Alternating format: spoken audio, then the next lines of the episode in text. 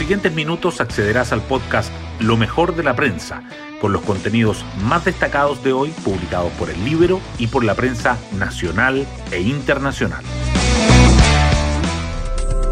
Buenos días, soy Magdalena Olea y hoy lunes 29 de marzo les contamos que los ministros del Comité Político del Gobierno tendrán que ir en pleno al Congreso hoy para coordinar con los parlamentarios el traslado de las elecciones previstas para el 10 y el 11 de abril al fin de semana del 15 y 16 de mayo. Para ello se requiere aprobar una reforma constitucional y resolver varios temas emergentes. Por ejemplo, los alcaldes que aspiran a ser candidatos presidenciales, como Evelyn Matei y Daniel Jadwe, quedarán en una situación muy compleja, ya que la inscripción a las primarias está prevista para el 4 de mayo. El calendario electoral se volverá aún más complejo, pero el gobierno no tuvo más opción. La comunidad médica tenía una posición unánime a favor de postergar los comicios y las encuestas mostraban un apoyo a esa medida superior al 70%. Las portadas del día.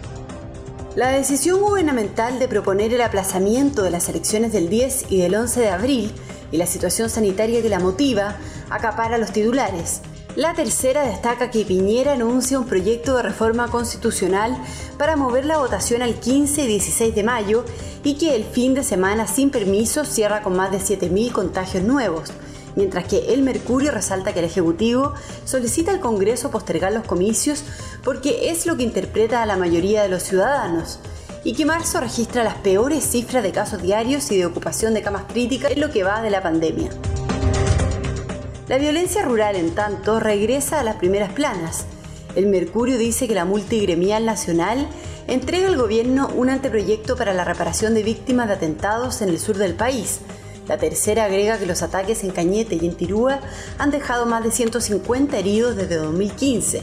Y el Libero dedica su titular principal a la advertencia de Jorge Luxinger. En seis meses, los asesinos de sus padres estarían en libertad. El debate constitucional también sigue presente. El Mercurio informa que un estudio de la Universidad Católica propone las claves en el proceso de escritura de la nueva Constitución y el Libero subraya las tres coincidencias y tres diferencias en dos tipos de reglamento para la Convención Constitucional. Además, el Mercurio destaca que el optimismo empresarial llega a su mayor nivel en tres años.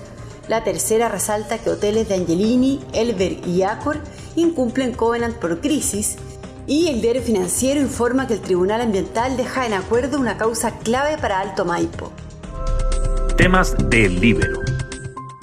En entrevista con el Libero, Jorge Luxinger, hijo del matrimonio asesinado en 2013, advierte que por un resquicio judicial los asesinos de sus padres podrían quedar en libertad. La periodista Emilia Bendaño nos cuenta. Gracias a resquicios judiciales, los primos José y Luis Tralcal, condenados a 18 años por el asesinato del matrimonio Lutzinger Mackay, podrían obtener el beneficio de la libertad condicional en tan solo seis meses, pese a que la condena a 18 años de cárcel la empezaron a cumplir apenas en marzo de 2019. Jorge Lutzinger, en conversación con el Libero, entrega los detalles de cómo fue esto posible. Primero, los Tralcal consiguieron en 2020 que la Corte de Apelaciones de Temuco les abonara el tiempo que estuvieron en prisión preventiva por el llamado caso Turbus, lo que les sumó tres años a cada uno, con lo que completaron cinco años de condena. Luego, pese a que la familia le habían dicho que este sería el único abono, lograron que se le sumaran mil días más, por hechos que nada tienen que ver con el asesinato de la pareja de ancianos. Puede leer esta entrevista en www.ellibero.cl. Hoy destacamos de la prensa. El presidente Piñera propone postergar los comicios de abril sin afectar al resto del cronograma electoral. El presidente anunció que por razones sanitarias, el gobierno ingresará al Congreso un proyecto de reforma para que las elecciones de constituyentes, gobernadores, alcaldes y concejales se haga el 15 y el 16 de mayo y la segunda vuelta de gobernadores se realice junto con las primarias presidenciales. El mandatario aseguró que no se modificará el resto del calendario de votación y se abrió a mejoras en el Congreso y pidió celeridad. Marzo cerrará con el peor escenario de la pandemia desde el pic de 2020. Los nuevos contagios se mantienen por encima de 7.000 al día, los casos activos superan los 41.000 y la ocupación de camas críticas está sobre el 95%. Además, cuatro capitales regionales, Puerto Montt, Talca, Temuco y Valdivia, registran más decesos por el virus este año que en todo 2020 91 comunas alcanzan con récord de casos activos durante la última semana y 48 de los 52 municipios de la región metropolitana registran su número de contagios más alto en casi 8 meses. Entregan una propuesta para reparar a las víctimas de los atentados en el sur del país. Un panel de expertos convocado por la Multigremial Nacional elaboró un anteproyecto para la reparación a las víctimas violentos en el marco de una de las mesas de trabajo surgidas en septiembre pasado. El documento, enviado al gobierno el 19 de marzo, plantea que se reconozca el menoscabo económico y los daños psicológicos.